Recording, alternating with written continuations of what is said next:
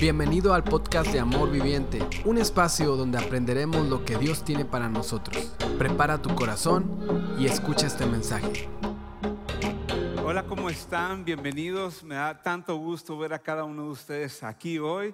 Le quiero mandar un saludo especial a todas las personas que nos están acompañando en Rockwell, en Richardson y también nuestra iglesia hermana en México. ¿Cómo ven si le damos un fuerte aplauso a todas las personas que nos acompañan hoy? También un saludo a todos los de en línea. Quiero empezar diciendo que estás en un lugar seguro. Estás en un lugar donde estás alrededor de personas que te aman. Estás con la familia, la familia de Dios. Y hoy empezamos una nueva serie de predicaciones que es hablemos de esto, hablemos de cosas que a veces no nos gusta hablar. No queremos admitir que pasamos por dificultades y tribulaciones. Pero estás en un lugar seguro que aquí es donde se deben de hablar de estas cosas, porque queremos lo mejor para ti. Las personas que están aquí, las personas que trabajan en la iglesia, estamos aquí para servirte, para ayudarte. Algo que me he estado dado cuenta en las últimas semanas es de que estamos pasando por esta pandemia y esta pandemia del virus. Todos hablan de la pandemia, ¿verdad? Que si la vacuna, quién se la puso, quién la consiguió, quién no se la ha podido conseguir o poner, si te gusta usar cubrebocas o no, que si tus hijos van a la escuela presencialmente o en línea, todo hablamos. Pero lamentablemente hay una pandemia ahorita silenciosa, escondida y es igual de letal. Y esta pandemia es la salud mental, las enfermedades mentales. Y muchos de nosotros no nos gusta hablar de esto porque no queremos admitir que estamos pasando cosas como depresión, ansiedad, pensamientos de quitarnos la vida, de suicidio. No queremos hablar que de repente en nuestro matrimonio ya no aguantamos, no sabemos qué hacer, porque nada más estamos en la casa. No queremos admitir que nuestra familia está desintegrada. Y el problema de no hablarlo y no exponerlo es que es letal si lo seguimos guardando. Lamentablemente nosotros como hispanos hay un estigma sobre la enfermedad mental. No sé si te has dado cuenta, pero cuando tú sufres cáncer, un dolor de estómago, un resfriado, Cualquier persona dice, oye, ¿te, sientes mal? Pues déjame ayudarte. Te llevo de comer. Este, oye, estoy orando por ti, voy por tus hijos, ¿en qué te puedo ayudar? Como que dan un paso hacia adelante. Pero le dices a una persona, oye, siento que estoy enfermo en la mente. La gente da un paso hacia atrás. La gente no sabe qué decir. Incluso empezamos a escuchar cosas como, no hombre, se me hace que eso está bien chisqueado. Está loco. Y esas palabras a las personas que están sufriendo, ellos se empiezan a desconectar.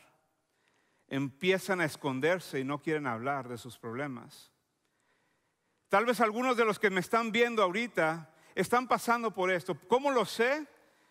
Porque han sacado estadísticas en el último año que en los últimos 12 meses, uno de cada dos personas ha pasado ya sea una crisis mental, depresión, soledad o ansiedad, alguna enfermedad mental.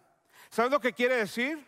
Que el 50% de las personas que están aquí hoy, el 50% de las personas que nos están viendo en línea, el 50% de las personas que están en los diferentes sedes ahorita, escuchando, en los últimos 12 meses has pasado por algo. La estadística también nos muestra que uno de cada cuatro jóvenes, esto es más preocupante, uno de cada cuatro jóvenes y jóvenes adultos han pensado seriamente en quitarse la vida en el último año. Y déjame decirte una cosa, si tú estás pasando por esto, necesitas escuchar estas dos cosas. Número uno, no estás solo. No eres el único que está pasando por esto. ¿Cómo sé que es un estigma? ¿Cómo sé que es difícil? Porque yo lo he pasado. La primera vez que llegó una depresión profunda a mi vida fue hace como 25 años, cuando mis papás se divorciaron. Me deprimí tanto que no salía de la casa por semanas y me llegó al borde del suicidio. Entonces, ¿qué? ¿Pensaste en eso? No, literalmente tenía una escopeta en la boca, listo para quitarme la vida. Entonces, no eres el único que ha pasado eso. Y no, esa no es la única vez que he tenido problemas. ¿Quieres saber cuándo es el, la, la, vez? Una vez por semana casi siempre tengo como que quiere venir un ataque de ansiedad. ¿Sabes cuándo es? Hace como cinco minutos antes de empezar a predicar. Me voy a levantar y empieza el ataque en mi mente. Empiezan los nervios. Literalmente el azúcar se me sube. Yo no sé si es la adrenalina o qué. Y empiezan los pensamientos. No vas a poder. Te vas a trabar. ¿Por qué? Porque somos seres humanos donde batallamos. Entonces no eres el único. Y lo segundo que quiero que escuches es, que en el nombre precioso de Jesucristo puedes salir victorioso de esto. Aquí hay una muestra, aquí estoy parado con la sangre de Cristo y con el Espíritu Santo respaldándome, dando un paso hacia adelante. Hombres y mujeres, quitemos el estigma. El problema es que a veces el problema son los cristianos. Los cristianos sobre espiritualizamos las cosas. Cada problema que hay, siempre decimos, ¿debes de orar más? ¿Debes de leer la Biblia más? Claro, soy un pastor, quiero que ores más, quiero que leas la Biblia más. Pero te quiero recordar que tenemos un cuerpo, somos seres psicosomáticos. Eso quiere decir que somos cuerpo, mente y espíritu. Los tres están conectados, somos un alma. Si a Dios no le importara el cuerpo, no nos hubiera dado un cuerpo. a veces el cuerpo sufre enfermedad. Recuerda, el estado mental, la enfermedad mental, la, depresión, la ansiedad, es una enfermedad. ¿Desde cuándo una enfermedad es pecado? No es pecado sufrir ese tipo de cosas. Y hoy vamos a estar hablando de la depresión. En las siguientes semanas vamos a estar hablando de otro tipo de cosas. La siguiente semana Priscila y yo vamos a estar hablando del matrimonio, no te lo puedes perder, va a ser increíble. Pero la depresión es una enfermedad mental, es donde hay una profunda tristeza. Casi siempre eh, eh, no queremos participar en la rutina o no queremos seguir viviendo. Pero la realidad es de que en la Biblia vemos muchos personajes y muchas historias de personas que sufrían de depresión, que pasaban por ansiedad, por preocupación. Y yo creo firmemente que Dios permitió esas historias en la Biblia para que tú y yo aprendiéramos de ellas y saliéramos victoriosos de ellos. Dios no quiere que vivamos esclavizados de esto.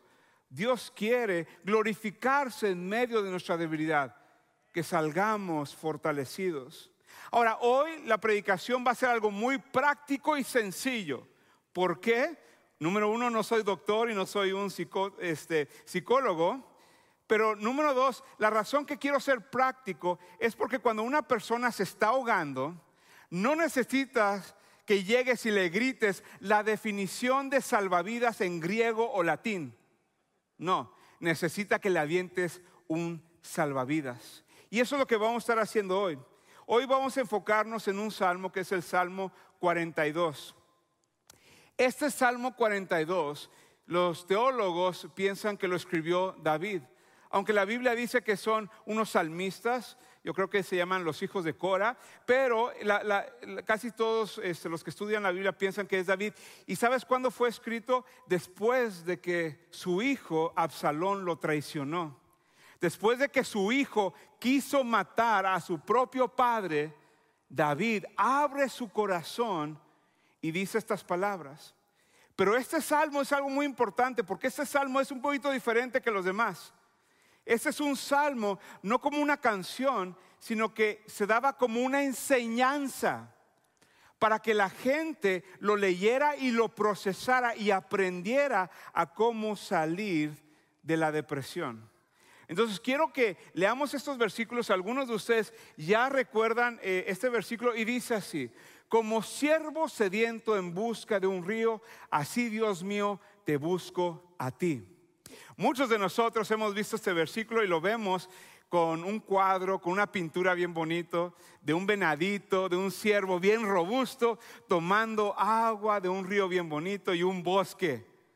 Yo crecí en una iglesia, algunos de ustedes han acordado de esto, que tenía un mural y tenía ese versículo y tenía un bosque bien bonito. Déjenme decirles una cosa, aunque está muy bonito ese cuadro, a eso no se refiere ese versículo. Cuando dice que como siervo sediento está diciendo como siervo que brama, un siervo que se está muriendo de sed, flaco, en medio de un desierto, no sabe si va a poder dar un paso más, no sabe que si está a punto de morir, así estoy yo, Dios mío, buscándote a ti, sintiéndome que me muero, que me desmayo. Y así es el sentimiento. Siguiente versículo dice, tengo sed de Dios, del Dios de la vida. ¿Cuándo volveré a presentarme ante Dios? ¿Se dan cuenta de lo que está diciendo? Es una persona que se siente desconectada de Dios. Y tal vez hay personas hoy que me están viendo, que están aquí. Y tú dices, ¿cuándo volveré a sentir el gozo de Dios? ¿Cuándo volveré a estar en la presencia de Dios? Dice, día y noche mis lágrimas son mi alimento. Está hablando de una persona que no ha comido bien en varios días. Lo único que ha comido son sus lágrimas. No ha podido comer bien. Mientras a todas horas me preguntan, ¿dónde está tu Dios? Me siento mal, me la paso llorando y además de eso mis enemigos me dicen, ¿No que muy cristiano? ¿Dónde está tu Dios? ¿No que a los cristianos no les pasa esto? ¿Dónde está tu fe? ¿Cuántos de ustedes pueden decir un amén? Porque así se han sentido, ¿verdad? Dice, cuando pienso en estas cosas, dice, doy rienda suelta a mi dolor. Y tal vez así ahorita estamos unos en medio de esta pandemia. Damos rienda suelta a nuestro dolor. Ya nos hemos rendido. Sentimos que no hay esperanza no podemos seguir adelante. Recuerdo cuando yo iba con la gente, una nostalgia. ¿Se dan cuenta? Cuando yo iba con la gente, ya no estoy yendo con la gente. Cuando conducía a la gente al templo de Dios, entre gritos de alegría y gratitud, qué gran fiesta entonces. Es una persona que anhela cuando iba a la iglesia. Una persona que anhela, que anhela cuando estaba en un grupo de vida anhelaba cuando yo estaba en un estudio bíblico, anhelaba cuando tenía comunidad y comunión con las personas, pero ya es una memoria distante. ¿Por qué te desanimas, alma mía? ¿Por qué te inquietas dentro de mí? Y así nos sentimos algunos de nosotros. Ya no puedo con mi alma, ya no puedo con el corazón. Pero una de las cosas que te quiero animar que hagas hoy es lo mismo que hizo el salmista. El salmista fue sincero con su dolor. Él expresó su dolor. La depresión es dolor. Pero al igual que el dolor es síntoma de algo más profundo, así la depresión es un síntoma de algo más profundo. Te voy a dar un ejemplo. Si yo ando caminando por aquí, de repente piso y me voy para abajo aquí y me rompo la pata y hueso salido, yo, ¡ay, qué dolor! ¡Qué dolor! ¿Cuál es el problema? ¿El problema es el dolor o el problema es el hueso que está por fuera? El problema es el hueso. El dolor es una señal que me está avisando que hay algo más profundo. ¿Qué pasa si yo, nada más dame medicamento para el dolor? Me tomo medicamento, ya se me fue el dolor, ya se arregló el asunto? No, hasta que me operen, hasta que me pongan el hueso ahí. Algunos de ustedes han estado manejando por meses o años con esta señal en sus carros. Y tú dices, sepa qué es eso, eso está en inglés, eso es para los gringos, yo no sé. Pues déjame decirte, déjame traducirte, dice, check engine. Ese símbolo, esa luz es checa el motor. Asegúrate de que el motor esté bien.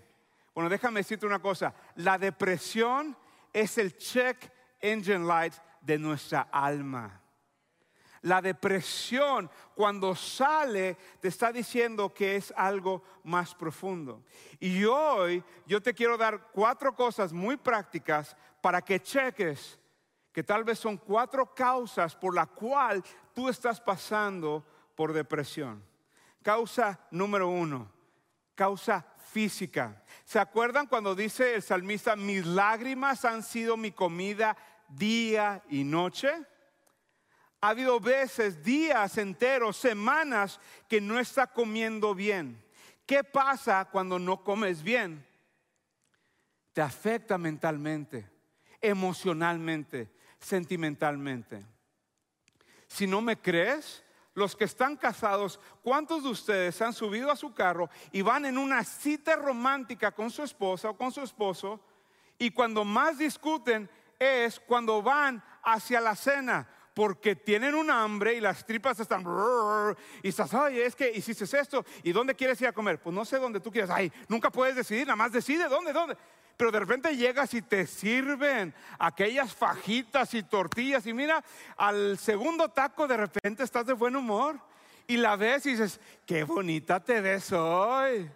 A ver si en la noche, mm, bueno, pues capaz que sí. Ah, ¿qué pasó? comiste. Escúchame bien, muchas veces la depresión puede ser algo físico. No estás haciendo ejercicio, no estás cuidando tu cuerpo, tal vez tu azúcar está bien arriba, tu presión anda súper mal, la presión hace que te duele la cabeza, te duele la cabeza, estás de mal humor, afecta tu relación con las personas, no duermes bien, no descansas. Entonces la solución es algo físico. Te voy a mostrar esta historia con Elías. Elías un gran profeta de Dios en el Antiguo Testamento y Elías había tenido una gran victoria contra unos sacerdotes de Baal, unos satánicos ahí, ¿verdad? Estos este, sacerdotes. Y después de esa gran victoria, eh, la reina Jezabel lo amenazó y dijo, ¿sabes qué? Te voy a matar. Y a él le dio un pavor, un miedo y salió huyendo caminó tanto, corrió tanto, se fue tan lejos que dejó de comer y dejó de descansar y dejó de tomar agua.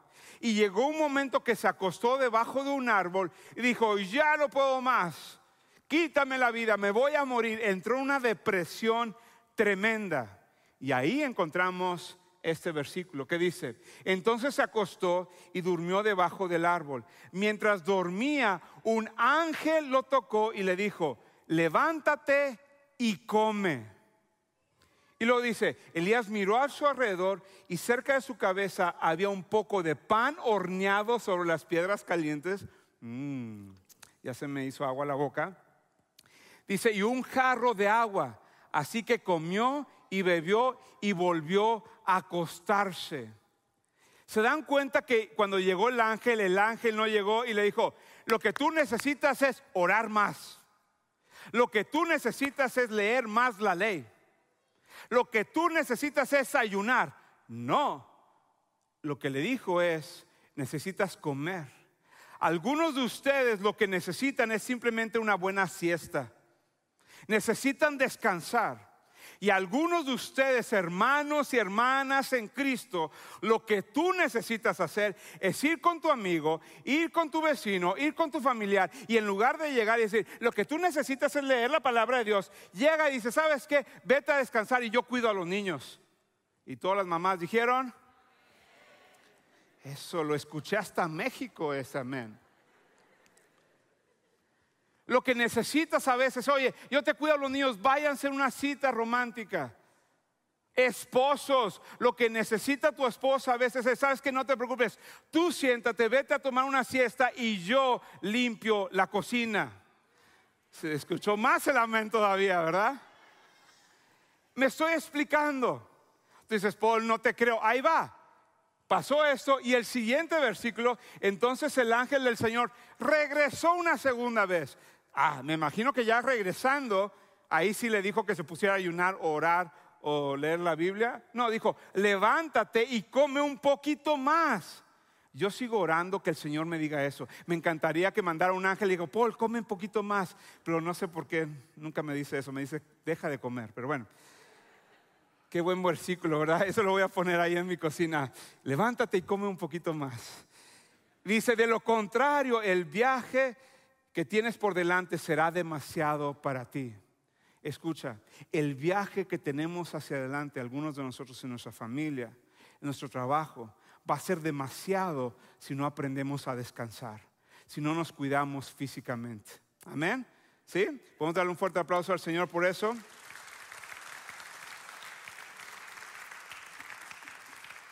Ahora, número dos, puede ser una causa emocional. Somos seres que tenemos emociones, tenemos sentimientos y deberíamos de expresarlos. ¿Sabías tú que hay 150 salmos y se consideran que 50 de esos salmos son lamentos? En la Biblia hay todo un libro que se llama Lamentaciones. Pero algunos de nosotros no queremos hablar de nuestros sentimientos.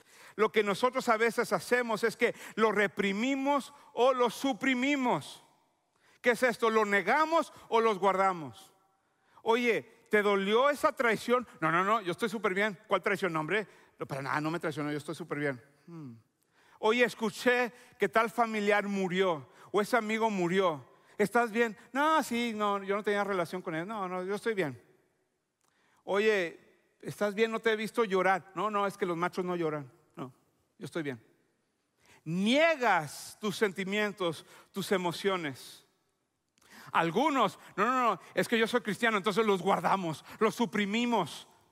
No, no, que no me vean llorar. ¿Por qué? Porque soy líder de grupo.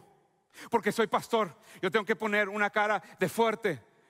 Yo soy el líder aquí. Entonces no quiero llorar. No quiero hablar de que hoy estoy pasando tiempos difíciles. Lo suprimimos. El problema con negarlo y suprimirlo es que un día va a salir como un volcán en una depresión profunda. Entonces, el salmista te está dando permiso de desahogarte con Dios. Fíjate lo que dice estos versículos. Le digo al Dios mi defensor, ¿por qué me has olvidado? ¿Eso no suena muy cristiano? El salmista está diciendo, Señor, te has olvidado de mí. ¿Por qué tengo que andar triste y oprimido por mis enemigos?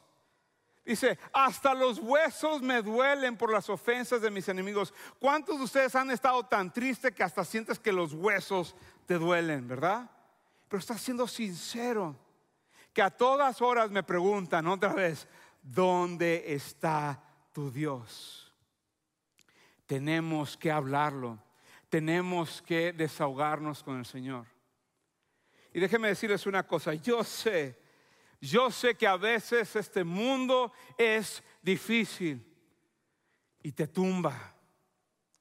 Hace 25 años, el divorcio de mis padres, la traición que yo sentía de mis amigos, me tumbó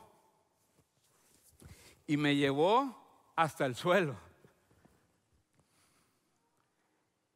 Y de aquí en el suelo, sintiendo que no hay esperanza, Aquí es donde el Señor hizo un milagro.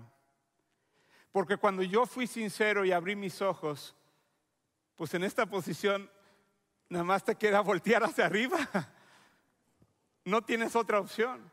Y volteas hacia arriba y te das cuenta que Dios te ama. Y cuando recuerdo ese día, solo en la casa, con esa escopeta, y sentí nada más esa invitación y esa promesa. La invitación fue, Paul, confía en mí. Y la promesa es, si confías en mí, nunca te dejaré.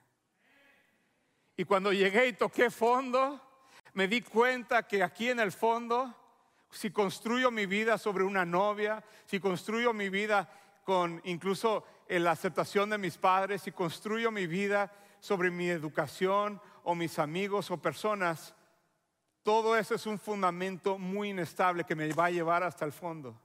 Y aquí en el fondo fue hermoso. Porque a mí aquí me di cuenta que Él es mi roca, Él es mi fundamento, Él es mi esperanza y mi salvación, Él es mi torre fuerte. Entonces, si tú hoy te sientes, oye Paul, yo estoy tirado en el suelo, en mi matrimonio, en mi familia, en mi persona, voltea hacia arriba porque hay esperanza. Y aquí les digo un secreto. Les doy un secreto. Aquí pasan las oraciones más poderosas. Las oraciones sinceras. Pero te quiero animar. Abre tu corazón. Sé sincero con Dios. A Dios no le importa oraciones elocuentes o bonitas.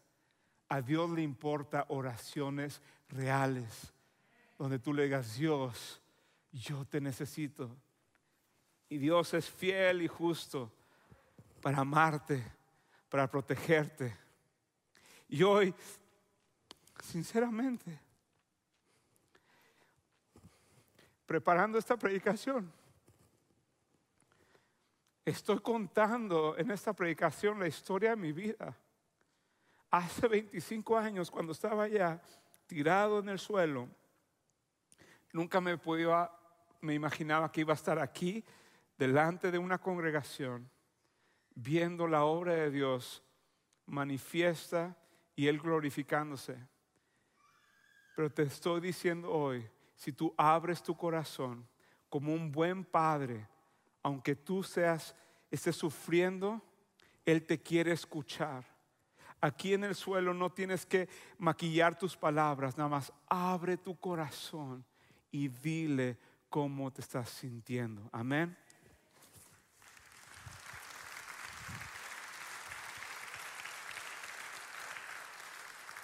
Número tres, puede ser una causa relacional. Eh, si te das cuenta eh, en el versículo en Salmos, está diciendo esto. Pienso en esto y se me parte el alma. Me acuerdo cuando acompañaba yo a la multitud, cuando la conducía hasta el templo de Dios, entre voces de alegría y de alabanza, entre la alegría del pueblo en la fiesta o en fiesta.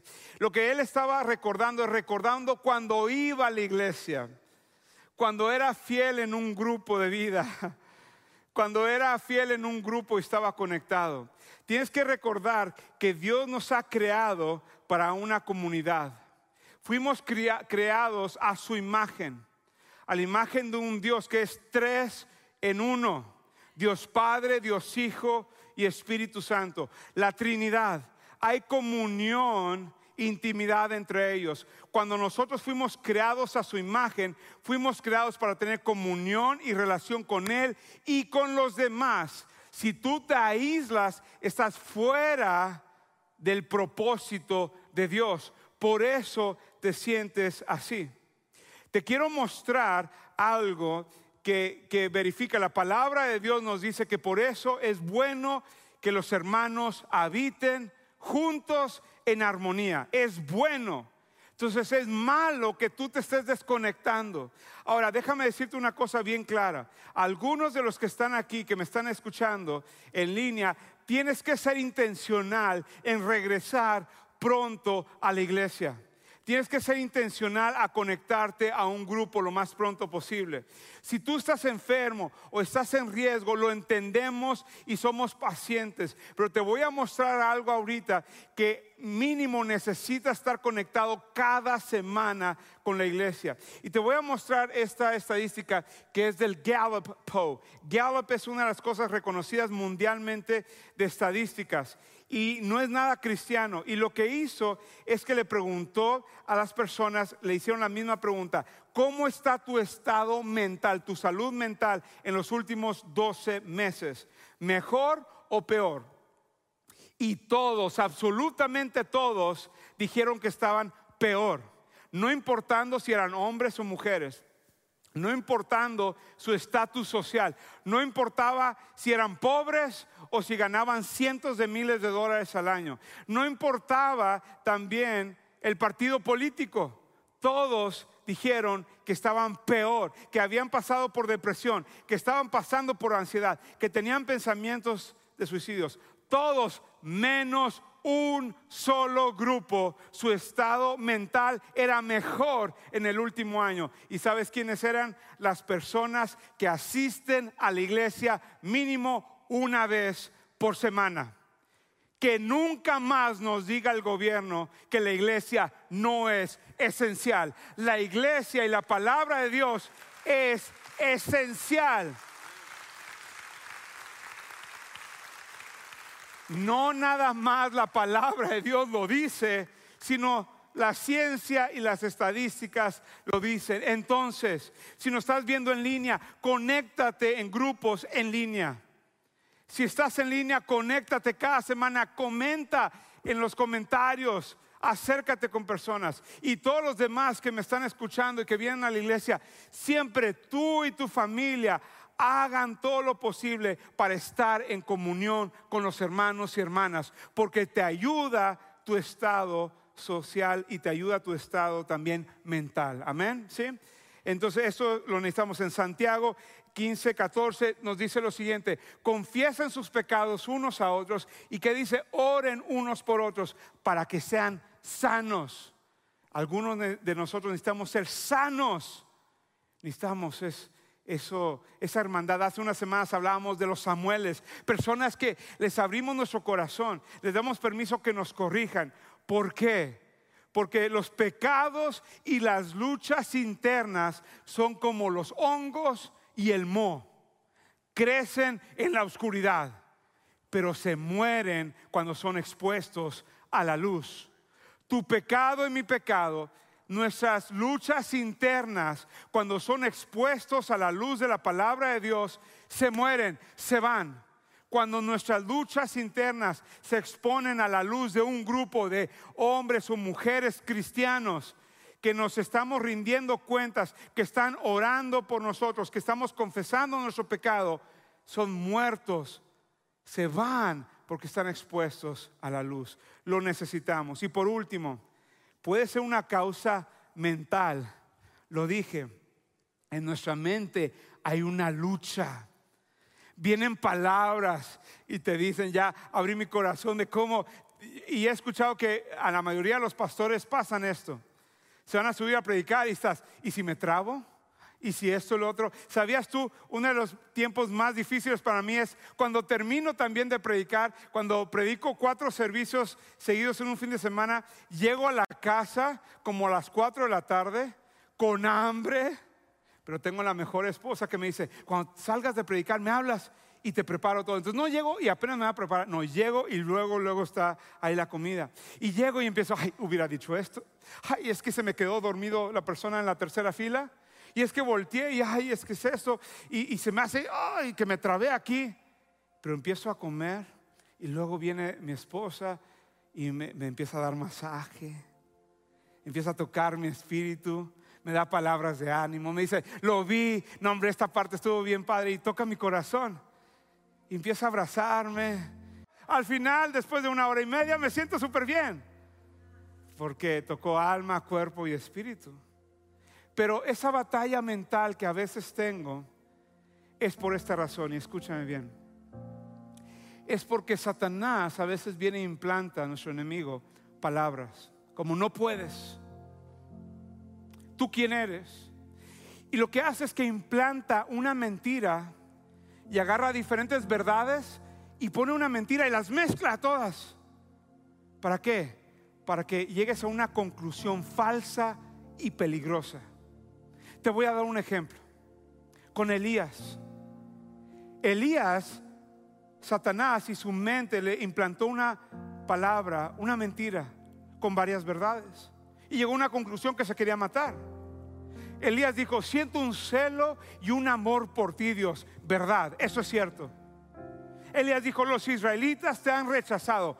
Verdad, era cierto. Dijo, ¿sabes qué? Los gobernantes, los reyes, están matando a los profetas. Verdad, eso es cierto. Pero de repente dijo una cosa, yo soy el único que queda. Mentira. No es cierto. ¿Vieron que pasó? Unas cuantas verdades y una mentira. Y todo se te confunde. Pasó con el salmista también. En todo el capítulo 42, el salmista empieza a decir una nostalgia. He perdido mi tierra en mi juventud. Cierto, ya no vive donde él antes vivía. Empieza a decir, es que mis enemigos se burlan de mí. Es cierto. Es cierto que los enemigos se burlan de él. Dice, me la paso llorando, ni sé por qué estoy llorando. Cierto. Pero ¿qué dice? Dios, te has olvidado de mí, me has abandonado. Falso, eso no es cierto. Y eso es lo que pasa contigo y conmigo. Hay verdades y Satanás se implanta una mentira y las mezcla. Y llegas a una conclusión donde te quieres rendir, donde no quieres continuar en tu vida, donde no quieres continuar tu matrimonio, donde no quieres continuar en la iglesia. ¿Qué es lo que te dice? Es que estoy físicamente enfermo. ¿Verdad? Eso es cierto. Es que tengo problemas financieros. Es cierto. Vivo en un mundo difícil verdad y eso es cierto. Pero cuando dice, ¿sabes qué? No hay esperanza, mentira. Es que no le importo a nadie y mucho menos a Dios. Mentira, mentira y mentira. Claro que le importas a Dios. Mi familia nunca va a cambiar. Mentira. Dios no me ama. Mentira. ¿Cómo sé esto? Porque Jesucristo muestra tu amor, el amor que tiene para ti en la cruz. Jesucristo muestra su amor y muestra que le importas cuando Él entregó su vida en esa cruz. La resurrección declara que tú tienes un futuro lleno de esperanza. Y el Espíritu Santo proclama que serás usado por Dios. Pero déjame decirte una cosa. Hoy estás en familia. Hoy estás alrededor de personas que te aman. Y hoy queremos ayudarte. Hoy te quiero animar, no importa dónde estés, no te vayas sin desahogarte, no te vayas sin hablarlo con alguien.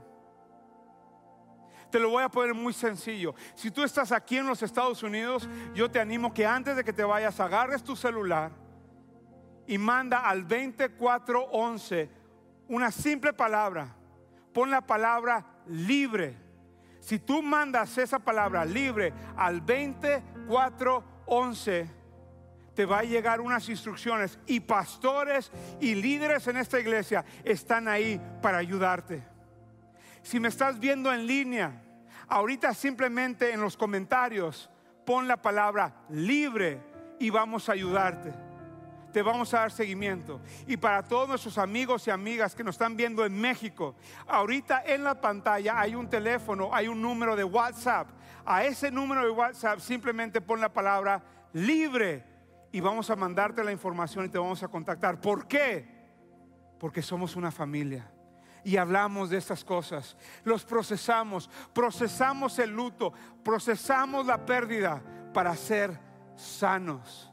Y eso fue lo que hizo el salmista. El salmista llegó a un punto donde él tuvo que o creerle a sus sentimientos o pensamientos o creerle a Dios. Y eso es la decisión que tenemos tú y yo.